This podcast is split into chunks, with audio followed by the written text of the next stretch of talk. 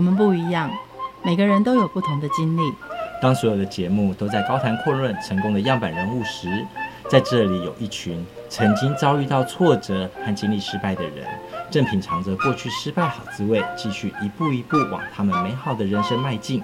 让我们一起来听听他们的故事与分享，在我们踏出下一步时，有些不同的启示与想法。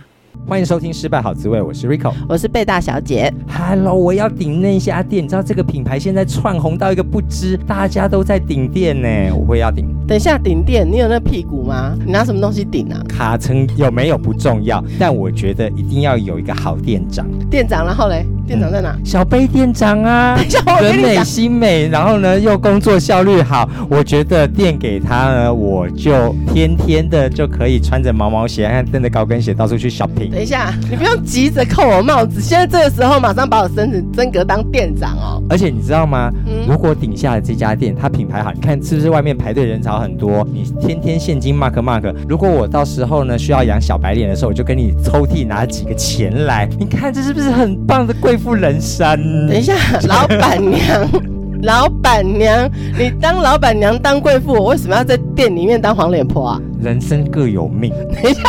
我的命要被你决定哦。没有，因为你能干，仁者多劳，所以你就顾店。嗯，那我比较会 shopping，我去 shopping。所以你店里要买什么，我帮你买。啊，你这么相信我？我相信你呀，你人最好了。不 是人好没用，你知道吗？人好还要心美，人美不美我不管，你心美。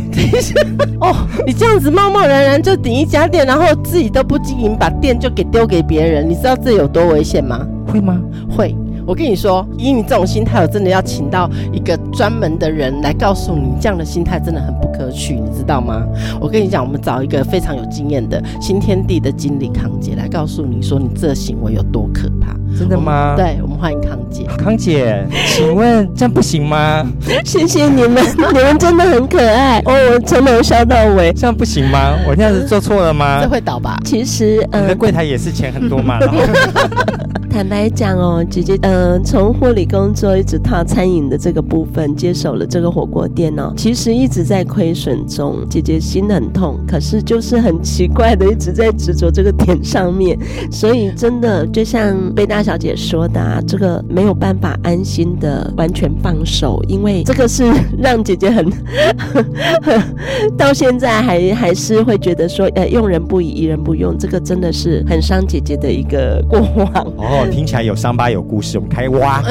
姐姐，你为什么会走到火锅店？一个护理人员，你是很会做菜，还是你很爱吃火锅？其实都不是哎、欸，好奇怪的因缘际会哦。因为当初是呃在早期，呃姐姐还三十几岁的时候，因为碰上一个男朋友，然后他对餐饮有兴趣，我是为爱走天涯的感觉。爱的小火锅。三四十岁的时候，其实实际的年纪已经有点忘记了，现在姐年纪大了。从护理转行到金融保险业，再转行到完全陌生的餐饮业，其实这个路真的走的有点小辛苦。但是一直因为可能姐姐个性太乐观了，所以常常都觉得说没关系，兵来将挡，水来土掩，所以一直淹到现在，我要跟他跑来跑。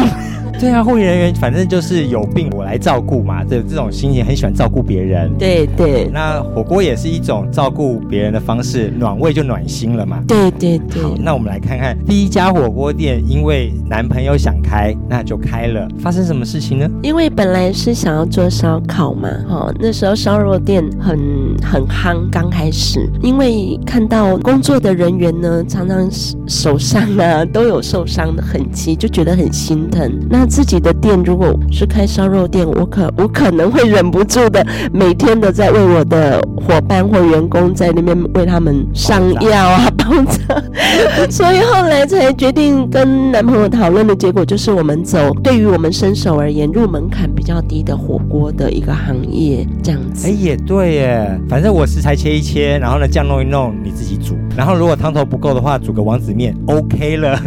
可是事实上，真正的接触到。了，顶到了店，然后花下了资金，结果在第一年亏损了六百多万。为什么？其实他还是有他的专业性，因为姐姐原本是一个封闭的在医院里面工作的人，虽然后面有改行走进那个金融保险的部分，但是对于餐饮这一块是完完全全的没有概念的，像新生儿一样。所以那时候从头学习的部分太多了，呃，像是餐饮的最低门槛，但是事实上，就算是它的入门是最门槛最低的，却因为姐姐的规模、品质上的要求等等技术上的，所以让我们在一开始的起步是其实很艰难的。所以听起来你是把外面的火锅当自家的火锅在做就对了。呃，对，自己要吃的，所以呢都用最好的。希望是能够做到那样的程度，但是在 很棒啊！但大家都要到你家去吃火锅啊，人应该不缺吧？呃，伙伴员工都不错。那最主要的就是因为那时候跟男朋友在店里面刚开始的呃有一些理念上的冲突。嗯，例如什么冲突？他也伸手，你也伸手，有什么好吵的？嗯，因为有一些呃难免的啦，就是比如说我们可能出餐的流程应该是怎么样的走法，或者是说应该是提供给客人什么样的服务，然后在某一些餐点上面是不是我们要变更食材啊？这些整整林林总总的讨论，在于一个亏损的店的讨论下，当然冲突常常会发生。在压力锅下讨论这个，对呀，因为大家都没有经验，那谁对？因为都没有经验，所以没有所谓的谁对，只有最后的大冲突、大争执发生的时候，姐姐就决定说：“我就是出资就好，然后退于幕后，职场的部分就不再出现。”为什么会有大厂呢？比如说，那这个月用我的理念，下个月用你的理念，然后我们看 谁哪一个月份的业绩高，不就结了吗？有人这样搞的哦。所以呢，客人来说：“哦，这次的甜汤是富绿豆，下次的甜汤是红豆，为什么？是因为我的理念跟他的理念不一样。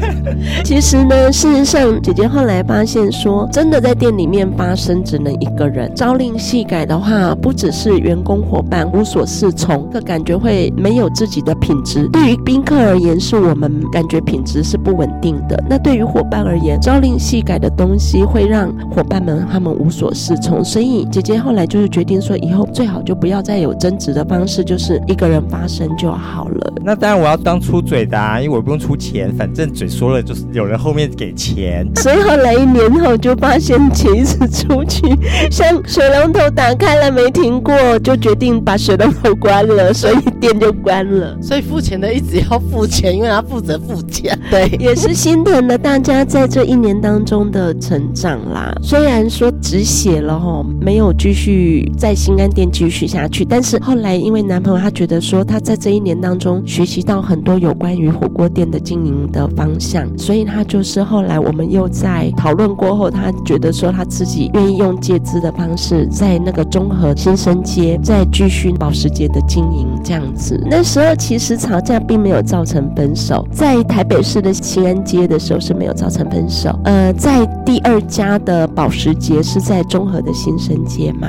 那那时候因为就是经营的理念又开始 有冲突性啊，最主要的还是因为持续的在亏损中。嗯，当时亏损的原因是什么？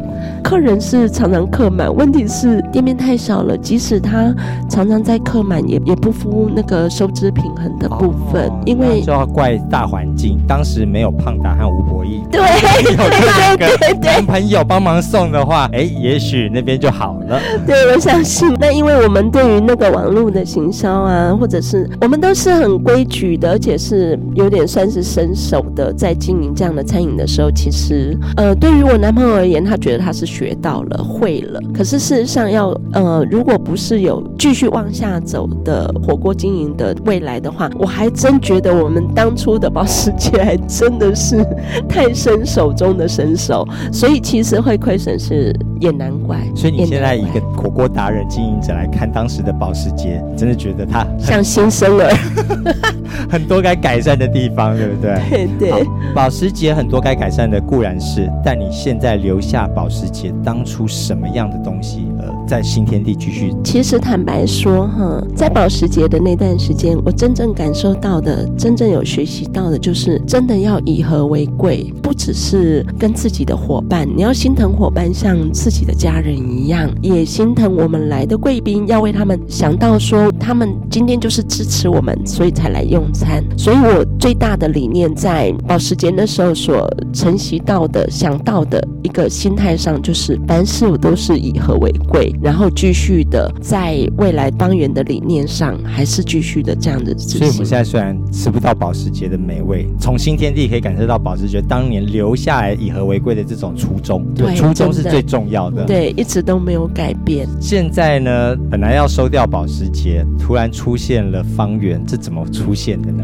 方圆让姐姐在呃火锅业里面是一个最大的心情的转折。那这个大转折呢，会我们把它分成两方面来看。第一方面是技术上的转折，第二方面是心情上的转折嘛，学到转折。哈，是的。那这我们先看技术，技术比较好摆平嘛。从新生儿到方圆。进步了什么事情？从新生儿到方圆的呃稳定的那一段时间，刚开始开幕的这段时间，一直到稳定的两年中，其实那时候姐姐没什么贡献啦，就是出资嘛，吼，原本是呃希望帮一个故友，虽然他现在已经去世，然后那。这个讲到有点感伤，就是我护理学校的同学。嗯、当初呢，因为这个故友的侄子哈，呃，我们先简称他小鱼哈。姐姐当初的心态是是想说，帮这个故友呢的这个侄子有一个很好的事业发展，让他走出那个情伤。那时候呢，保时捷还在，保时捷的新生街的那个店还在。小鱼呢很支持康姐，就很认真的在保时捷新生街的这个店在做。努力，可是因为保时捷在新生街的这个店呢，一样是在亏损状态，所以呢，姐姐那时候就是决定在两个月后就想把顶店。可是那时候呢，我这个固有的小孩呢，他就想要承接这样的一个店。那时候姐姐的想法是，因为小店面不容易做火锅，所以姐姐是劝他说不要不要顶。好，后来呢，小鱼呢就找来一位叫小光的高中同学。这个小鱼跟小光在呃新生街的那个保时捷呢，都很努力的。小鱼为什么要找小光？小光是不是有一些小鱼看到的能力或能量？哦，对，那时候因为姐姐第一次看到小光的时候是在保时捷嘛，他带他来的时候是呃让姐姐看到感受到是他那时候的技术是我们之前没有看到人家做给我们看过的。那比如说包括海鲜的摆盘啦、肉盘的摆法啦，这些还对于我们十几年前的我们，我们觉得还蛮蛮特别的，而且那个速度上也很快，呃，然后又。感觉出餐的流程都很流畅，所以那时候我们就开始信任了这个小光，就是他告诉姐姐说：“哎，因为其实这个地方呢，已经不太适合做火锅店，这个地方不会赚钱。如果姐姐有想要投资在这一块的话，我可以为姐姐再去另辟战场。那个过去姐姐亏损的这个部分，很快就可会帮您嘿再赚回来。那我那时候的心态是告诉她说，其实如果这边亏损了就亏损了，然后我也没有想。”说，反正人活着嘛，十块一餐，一千块一餐，同样都是过一餐嘛。呃，小光那时候的给我们呈现到的、看到的是他的技术，跟他一个很谦卑的态度。当时的保时捷是新生儿啦，出现了任何的只要是小六级的，你都觉得他厉害啊！对对对对，您形容的好好哦，真的是这样哎。一个小六生就告诉你说出餐拿摆盘拿哦，但其实也是有效的嘛，他毕竟学了六年了。对对对对，是。那在这个方圆里面，他改了。出餐的方法，技术上面改改变了，心情上发生什么事情呢？因为前面两年发生了很多他们小鱼小光两兄弟之间的纠葛，虽然两个是高中同学，可是事实上因为发生了很多次工作上的摩擦。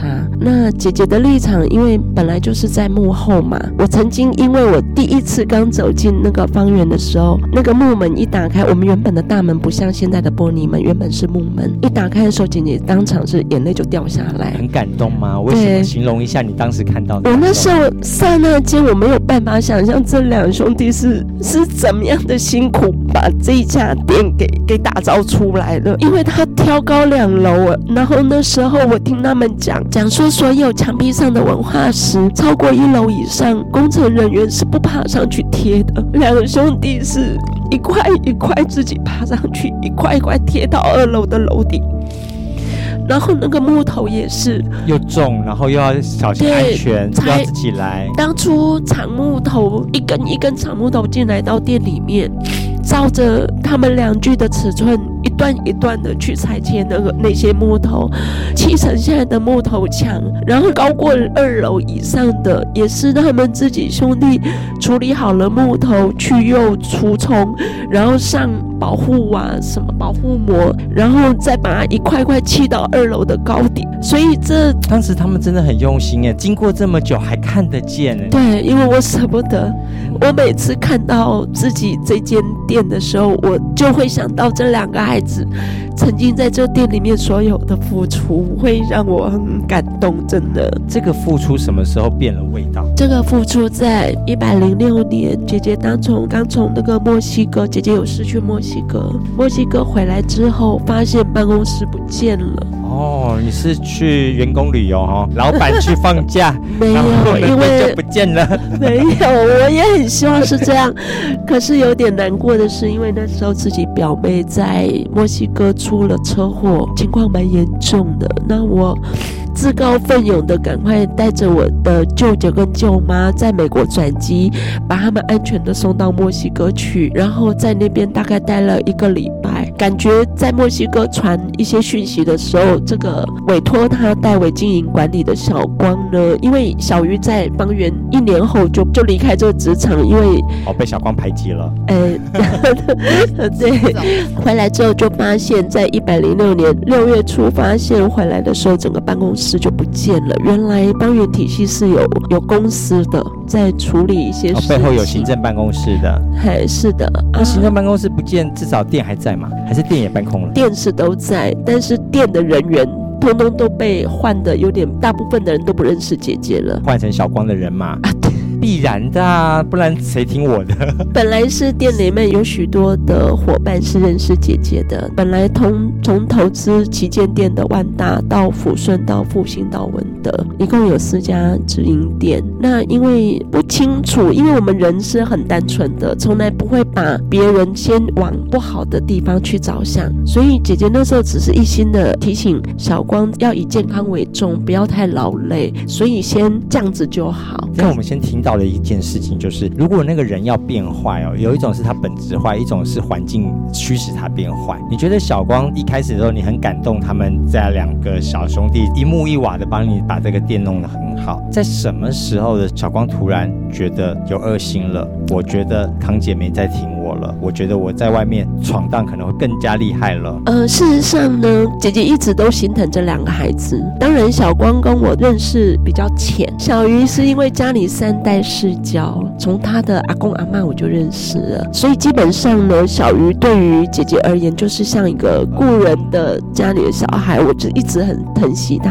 那小光是因为后来在帮那个认识的时候，后来又送来计划书，那我觉得这个小孩子有他的理想跟他的才能，呃，如果他只是欠东风，而我又能够帮他们一把的话，那我觉得，我觉得我很愿意去做这样的事情。去帮助这两个年轻人，一个走出情商，一个有才能的人去发挥，对，让他们两个去共创他们的事业。那怎么用到情商的离开了这家公司，然后呢，事业发展的另辟战场？哎，他也没有另辟战场，他是把这个地方扩大成为他自己的权利，整个是他的权利版图。扩大权利版图，如果你出资的话，那登记人是你喽？没有哎，因为那时候照顾妈妈的关系，所以登记的部分我们变。成是幕后投资嘛，签私底下的合约。那那时候，因为呃，小光一直跟我们保证说，这个合约是具有法律效力的。可是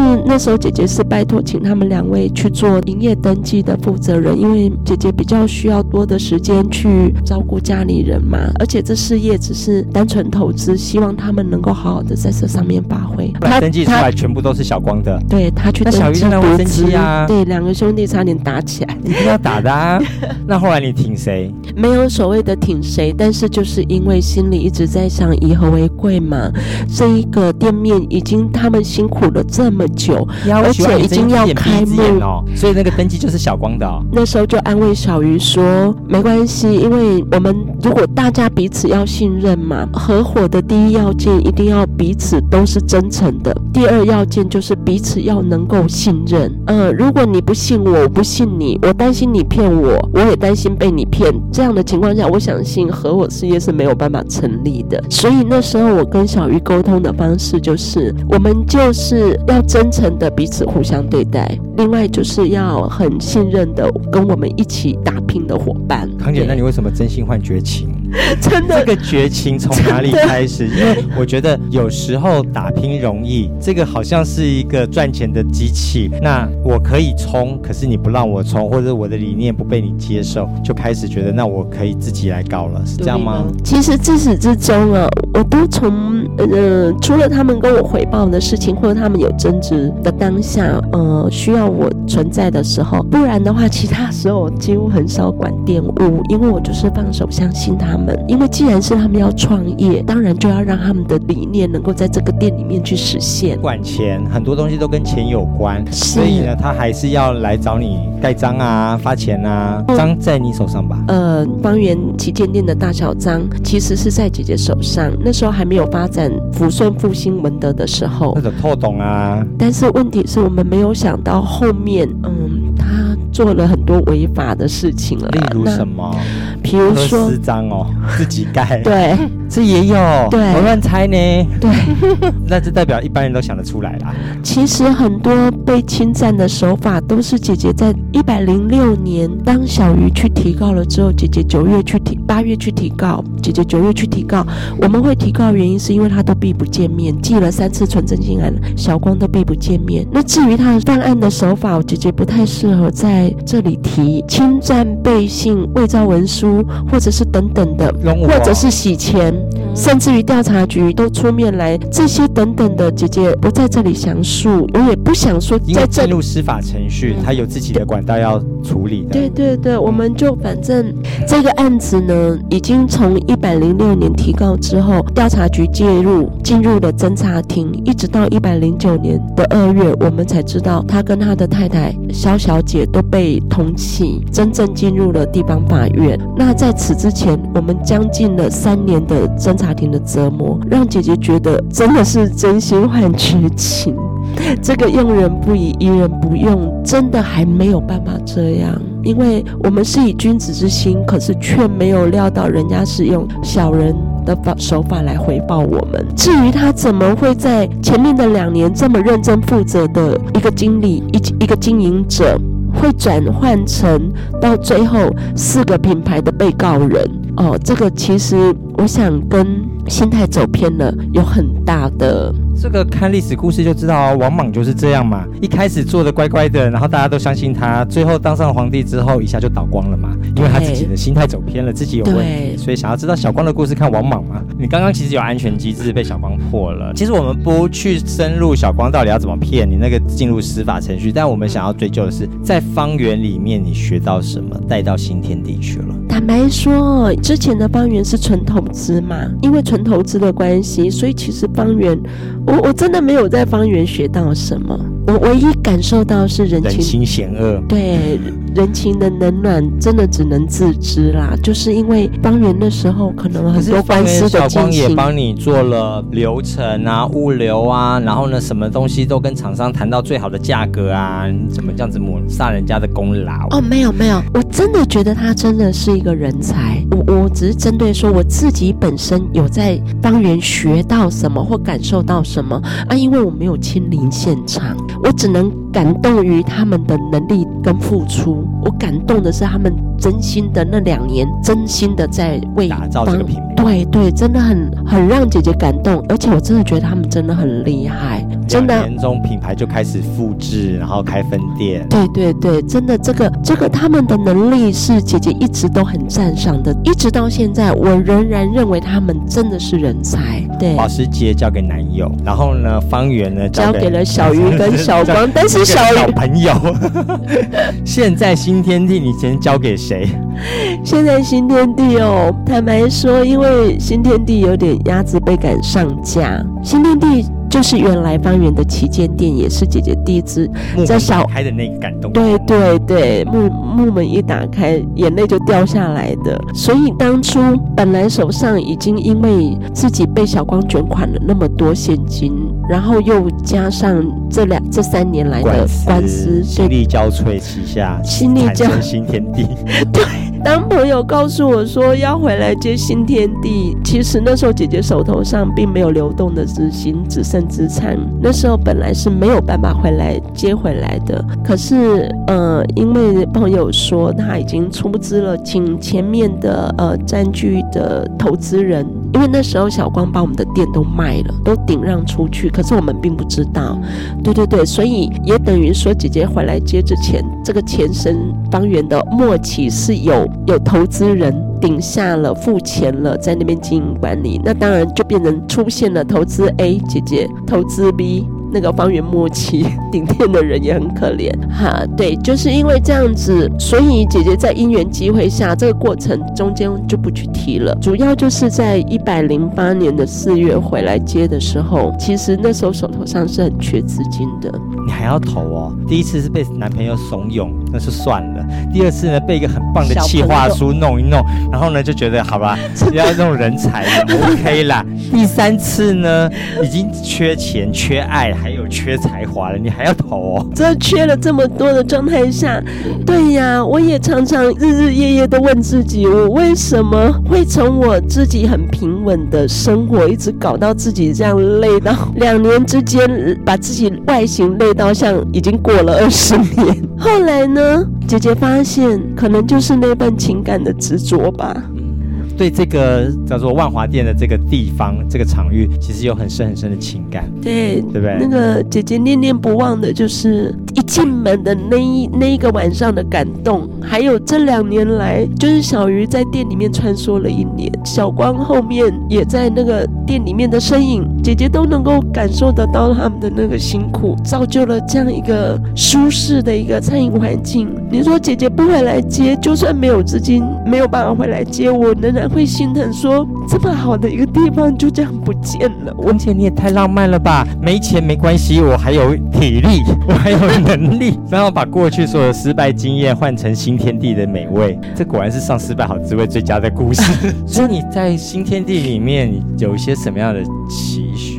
心态上，我曾经期许说，我很希望新天地能够把曾经的美好能够再重现，那曾经的伤痛呢，能够赶快远离新天地这个地方。为什么会取名新天地？曾经的方圆，当然最主要就是呃小光的关系。那今对，一来是名声可能也不好，二来最怕的是他在外面负债，姐姐扛不起，因为带走了，而且最主要的是他也霸占了这个注册商标。对，所以基本上我们改名新天地是最主要的原因是，除了心情上的欢喜，就是一洗旧烦恼，明镜新天地之外，最主要是希望再造就一个像家的职场，对于伙伴而言，那么对于我们的贵宾们而言，是一个能够亲切、服务到位、温馨的一个用餐环境，像家的用餐环境。的时候就留下来给大家的一个很棒的一个初衷啦。对，那方圆教会你的事情是整个都不能交给别人，全部我来 注册是你了。然后呢，物流所有的蔬菜、水果和番茄全部经由你手，也没有到这种程度。因为姐姐其实坦白讲，我方圆没有在现场服务过，哈，我只有用餐跟开会会出现，所以基本上，嗯、呃，当新天地回来刚承接的时候，对姐姐而言是一个非常大的考验，不论是外场。接待贵宾，呃，电话的接待啦，现场的接待定位啊，或者是一直到内场物流的成本的学习呀、啊、控管啊、认识啊、品质的提高啊、换厂商，其实我几乎真正接触从新生儿 爬一直到走路是。在这里，在是在新天地，对，快速被压 压迫成长。好了，你换了装潢，然后呢，换了厂商，听说你还换了水，你那里叫龟毛，连水都要换掉，水用的跟方圆还不一样的水啊？没有没有没有，那个从一开始姐姐在方圆的时候就坚持要用这个水了。什么样的水？这个一资源的净水器是姐姐觉得它六大认证的最主要，还不是因为它被认证六大项，最主要是它能够去除所有人体。不好的。好，还可以消毒病毒啦、病菌、微生物，这个基本很多的净水器是没办法做到的。最重要的，很多净水器没有办法做到的是保留氧气跟呃微量矿物质，是身体能吸收的。就一个护理人员而言，我觉得水占身体的百分之六七十以上的成分。这个水质如果不好，那我们吃再好的东西也没有什么用。所以你的汤都用这种水煮的吗？对，饮料啊，全部都是。所以客人。在我们这边，它包括我们洗米的水也是用净水器的水，煮米的水也是净水器的水。就发现其实康姐身边虽然有很多的排名呀，都因为他喝这个水退散，所以呢，如果进化了，对，所以如果说你最近很倒霉，然后呢需要一个火锅或需要一个好水的话，其实到新天地吃一吃可以退散一些周围的那些厄运和霉运，还有那些排名啊。我觉得你要多吃一点。对啊，那个净水对人体真的很重要哎。难怪它的汤头特别的好喝，对，特别好喝，真的很重要。经过这三个火锅时期，其实真正的老天爷给你起先是说火锅店嘛，你有钱出钱就好了，剩下你不要管。一直到最后呢，没钱了哈，自己来管才知道火锅是怎么一回事。这中间。你有什么样的失败经典语录可以跟大家分享？我人生曾经很在二十几年前曾经低潮的时候，嗯、呃，就是有贵人帮忙，然后让姐姐在嗯、呃、后面的十几二十年都过着很，我们不敢说是富贵人家了哈，但是我们小康家庭不用担心的生活，对对，基本上就是家里人啊，自己啊，嗯，就是可以可以去过一个就像您说的经济不匮乏的状态哈。可以照顾别人，而且风吹睫毛自然醒，哈，那种感觉真的很好，不用听闹钟的声音。然后这一次方圆事件从一百零六年的年底一直到现在，哦，这三年来的的低潮也是算是姐姐第二次的低潮啦，但是已经比第一次低潮好太多了，哈。所以，所以第一次睫毛右边睫毛不见了，第二次睫毛左边睫毛不见了。现在睫毛都要画的，要接。哎，要到新天继续看一下康姐，她依然笑脸迎人，真的办到的。心智好强哦。我的身边的亲友常常问我啊，你为什么在每次人生最最黑暗、最低潮的时候，因为我曾经有卡过一次关，过不了的关，算是被姐姐救回来。因为姐姐的讲的那个电话里面，在我要。快出事的那个时候，我姐姐曾经在电话里面把我整个的精神啊、心态啊、整个的思考模式，整个拉回到现实来。在那次的关过了之后，从此又觉得没有什么关是过不了的，关关难过关关过。只要我们人呢、啊，还抱着希望，抱着一个乐观的态度，当然也不能乐观到自己已经快要扁到地上去了还不自觉，吼，快被打趴了还不自觉，这是不行的。那至少我的感觉是，我只要还有希望，我只要还有能力。我就希望说，在这个地方能够保留这个地方，然后让我们原来我自己还有我们的伙伴们能够维持一个很好的，在这么不景气的状态下，能够继续维持一个很好的一个工作环境，像家的职场。然后我们那一带的，因为是老年社区嘛，很多餐厅其实都是非常拥挤的，除非它是比较属于比较大型的企业或餐厅。那像我们的餐厅虽然算是小餐厅，可是至少我们在从接手时候的空间八十几个拥挤的座位，我们把它改成六十几个座位的时候，就是希望让来的贵宾用餐是舒适的空间，去吃的时候也不会沾到很多的火锅味的。